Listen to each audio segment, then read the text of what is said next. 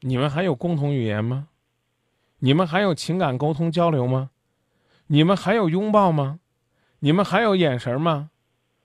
你们还有眉目传情吗？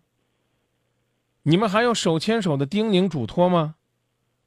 你们还有小别胜新婚的夫妻生活吗？如果我说这些都快没有了，有没有这个情敌？你俩的感情都是在没落。当然有这个情敌呢，没落的更快一些，啊，伤心的程度更深一些。记住，我不是替小三儿开脱。夫妻之间的感情，究竟是热情如火，还是冷淡如冰？不能都怪小三儿。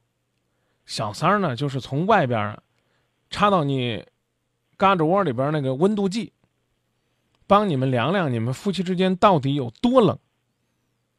要是冷不透了呢，小三儿那温度计插不进来。知道吧？你们的感情本身就有问题了。常言说叫插足别人的家庭，插足别人的家庭。如果你们两个人是紧紧的拥抱在一起，他咋能插得进来呢？